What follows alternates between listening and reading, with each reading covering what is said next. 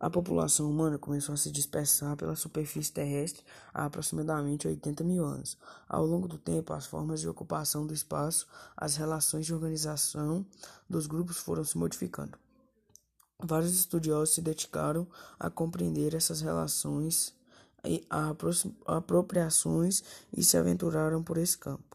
Estudar a população é tão importante para a sociedade que proporcionou o surgimento de uma ciência específica, denominada demografia.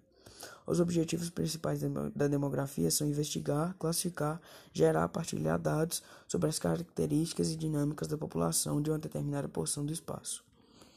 Nos últimos decênios, a dinâmica demográfica brasileira apresentou importantes mudanças envolvendo suas principais variáveis: a fecundidade, natalidade e migrações. A redução